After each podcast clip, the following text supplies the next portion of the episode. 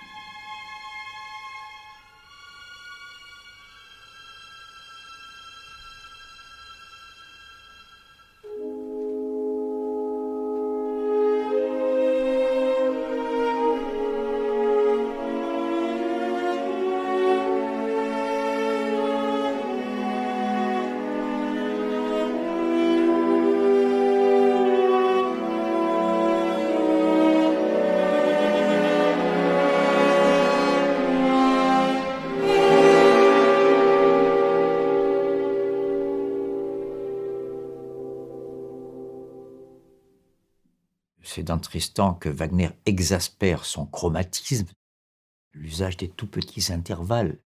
Plus les intervalles sont petits, plus ils dissolvent les repères habituels de la musique dite classique, repères qui charpentaient le discours musical au cours des siècles, et en particulier ce repère fondamental qu'est la tonalité. D'ailleurs, je rappellerai simplement que la tonalité, c'est l'équivalent de la direction du sol, de la verticale pour un danseur. C'est-à-dire, c'est ce qui fait qu'il faut bien partir du sol et y revenir à la fin, n'est-ce pas Quelques bons et quelques entrechats.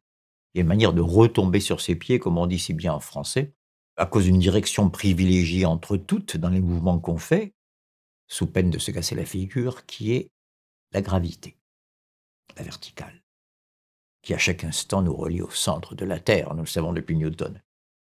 Imaginez le plus grand danseur de tous les temps ou la plus grande ballerine qu'on ait jamais vue, qui aurait l'occasion de faire un pas de deux, non pas au Bolchoï, non pas à l'Opéra de Paris ou celui de Milan, mais qui le ferait dans une immense capsule spatiale, c'est-à-dire en apesanteur, où il n'y a plus de direction privilégiée.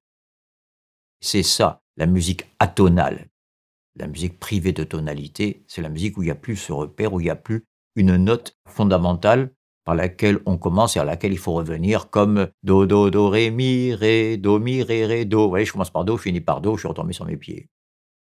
Donc, Wagner prépare la musique atonale. Ces proportions énormes de l'œuvre wagnérienne, n'est-ce pas? On est aussi aux limites. Certains y verront de la boursouflure au niveau simplement mesurable, c'est des œuvres qui durent des heures et des heures, en moyenne entre 3 et 5 heures, quand même, hein, les drames lyriques de Wagner, sans compter la tétralogie qui dure 4 jours, et puis qui remue une masse orchestrale énorme, plus des chœurs, enfin, on ne peut pas faire plus grand. D'ailleurs, il y aura une réaction après dans la musique contemporaine de faire des œuvres qui durent quelques secondes, je pense à Webern, et avec des effectifs extrêmement restreints.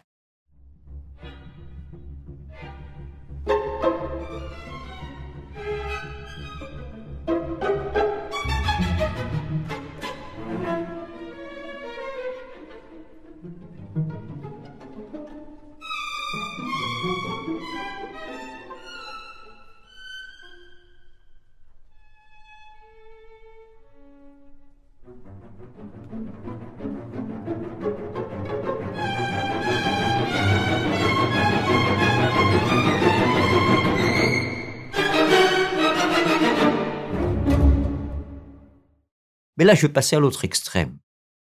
Je vais passer à ce qu'on appelle en musique la petite forme. Et petite, c'est pas seulement par les dimensions, par la durée.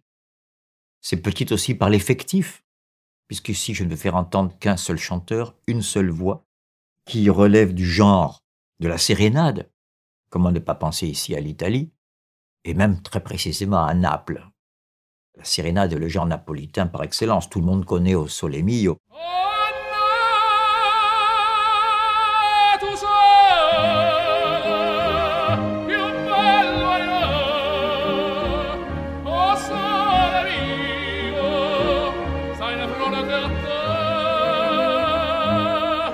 C'est un genre particulièrement prisé peut-être à cause de la beauté du golfe de Naples. Eh bien, pourquoi je repars de Wagner pour arriver à une sérénade? Parce que Wagner en fait l'aveu dans son magnifique ouvrage qui s'appelle Beethoven, tout simplement. Il parle de la nuit, il dit que la musique, c'est ce qui fait sortir de la nuit les sons qui viennent de l'intérieur. Les sons comme le cri qu'on pousse dans le plaisir érotique ou dans le cauchemar nocturne, c'est lui qui prend ces exemples. Le cri qui exprime ce qu'il y a de plus profond à l'intérieur. Wagner dit à un moment donné, ce chant qui vient de l'intérieur, je ne l'ai jamais senti aussi intensément, jamais je n'ai vu aussi bien exprimer les abîmes de l'âme, avec cette simplicité bouleversante que par un gondolier à Venise. C'est pour rendre hommage à cette tradition populaire que je vais vous faire écouter une sérénade que je vais emprunter à la tradition corse. Un chant d'amour, puisque c'est un homme qui s'adresse à une femme avec respect, timidité et une sensualité contrôlée, puisqu'il parle de ses cheveux épars comme celui des fées. Elle a pour titre Stami vicina non tinanda te Reste près de moi, ne t'en va pas, je t'aime ti Sérénade corse traditionnelle.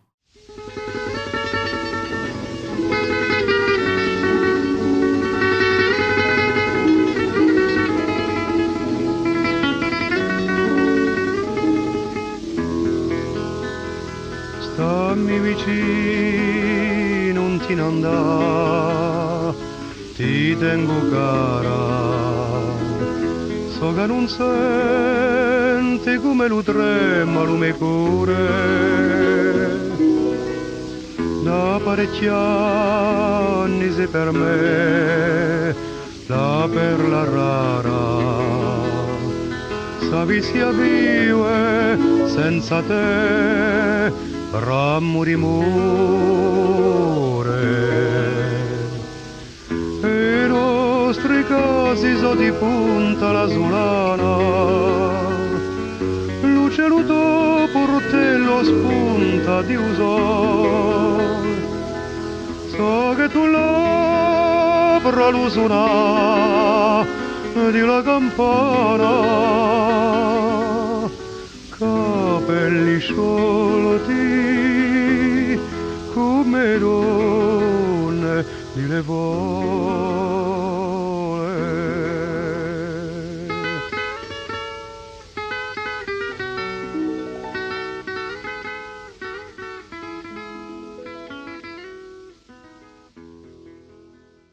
Le renouveau de la créativité musicale ne peut se faire que par la rencontre de ces deux extrêmes que sont les musiques les plus savantes et en même temps les plus populaires.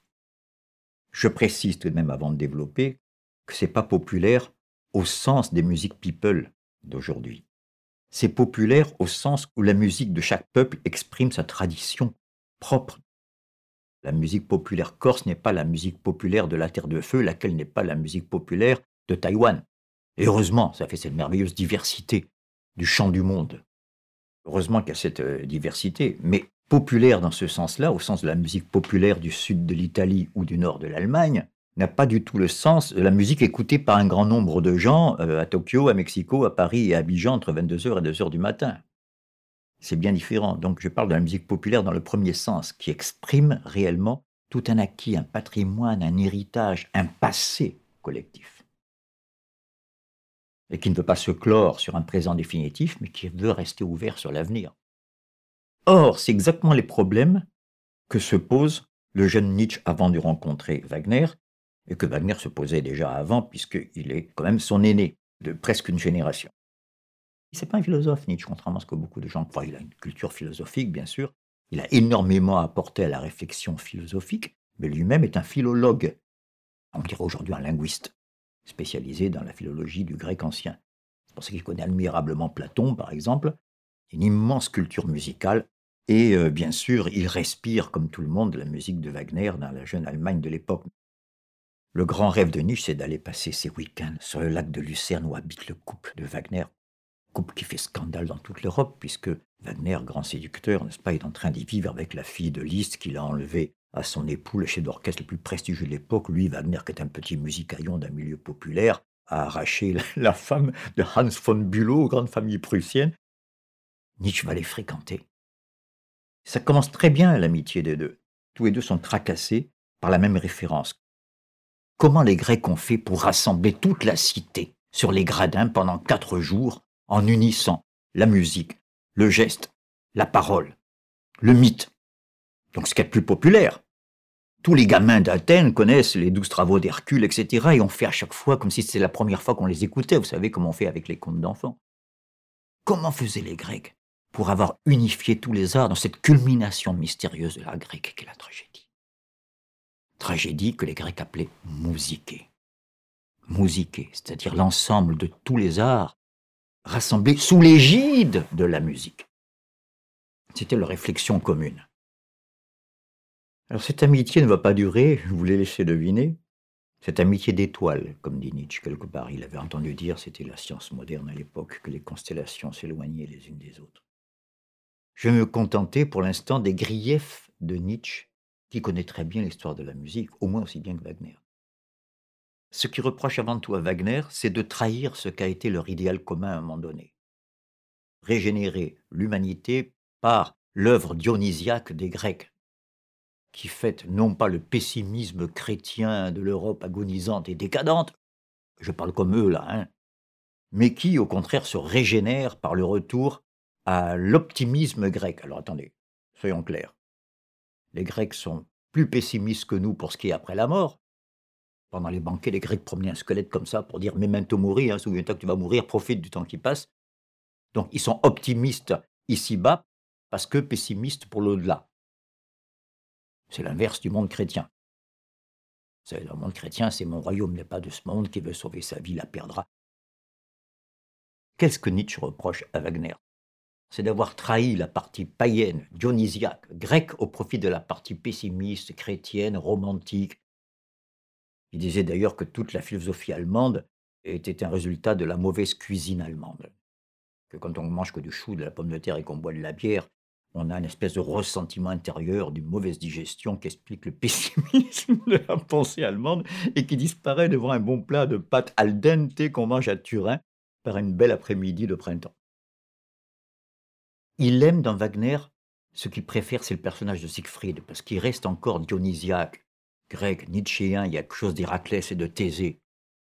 Siegfried, le vainqueur du dragon, celui qui peut se prévaloir d'exploits, qui terrasse les monstres, et qui, avec son épée, brise toutes les valeurs anciennes pour affirmer le vouloir vivre du héros. Ça, Nietzsche l'aime bien. Et il dit, mais Wagner a eu honte dans sa vieillesse de ce péché de jeunesse et a écrit son testament Parsifal. C'est effectivement la dernière œuvre que Wagner écrit en 1882 avant de mourir à Venise en 1883, là où il avait composé Tristan. Perceval, alors là, on n'est plus dans le monde grec. Perceval de Gallois, mais c'est la quête du Graal, c'est le monde chrétien, c'est un idiot euh, qui vous frappe sur une joue, il tend l'autre, qui est hébété, qui comprend jamais ce qui arrive, qui pose pas de questions quand il faut. Et c'est lui qui serait l'agent de notre salut, ça, ça rend Nietzsche fou. C'est le motif de la brouille. Je reviens à mon propos sur la musique et l'histoire. L'histoire de la musique hésite entre un passé qui essaie tout le temps de faire euh, un comeback un passé antique, grec, néoclassique, baroque, net. Il y a une place pour chaque chose, chaque chose à sa place, avec un rythme qui sent la vitalité, et un temps de la modernité, de la langueur, de la maladie. C'est ce que Nietzsche reproche le plus à Wagner.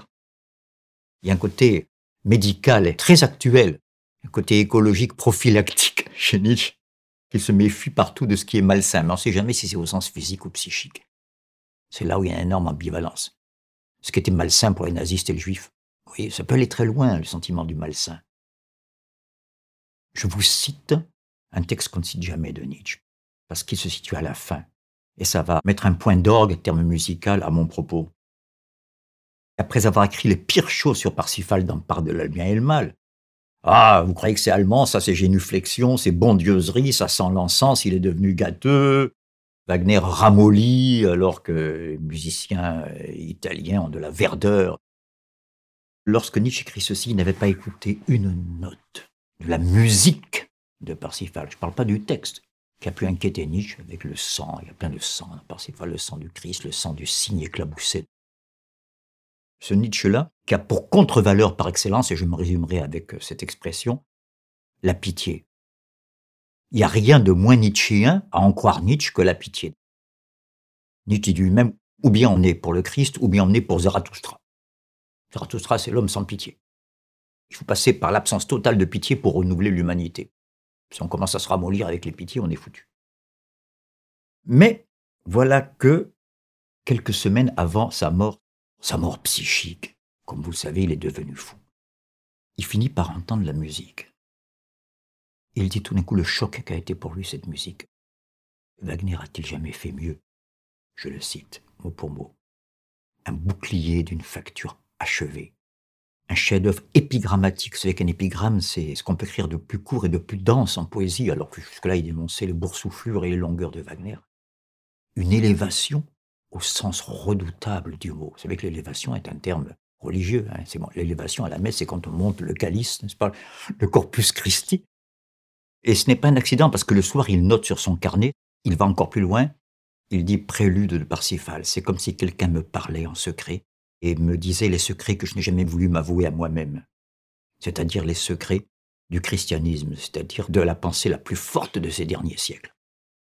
Bref, tout le contraire de ce que dit Nietzsche dans ses œuvres publiées. La musique a pris le pas sur le texte. Extraordinaire profondeur et honnêteté de Nietzsche, qui renverse complètement ce qu'il avait dit quand il avait lu que le texte lorsqu'il entend la musique tout d'un coup.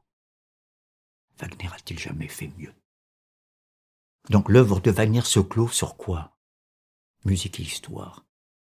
Nous sommes rattrapés par notre histoire. On voudrait bien être baroqueux, revenir à avant. C'est très à la mode ce que je dis. Wagner a eu l'honnêteté d'être, en tant qu'artiste, parce qu'il était odieux par ailleurs en tant qu'homme, d'exprimer le fait qu'on est rattrapé par la vérité. La musique est quelque part honnête. Il n'y a pas plus romantique que de replonger dans le passé. Il n'y a pas plus romantique que de vouloir fuir sa propre modernité pour se loger dans une niche passée. La musique, lorsqu'elle est authentique, nous empêche de faire cette régression mortifère.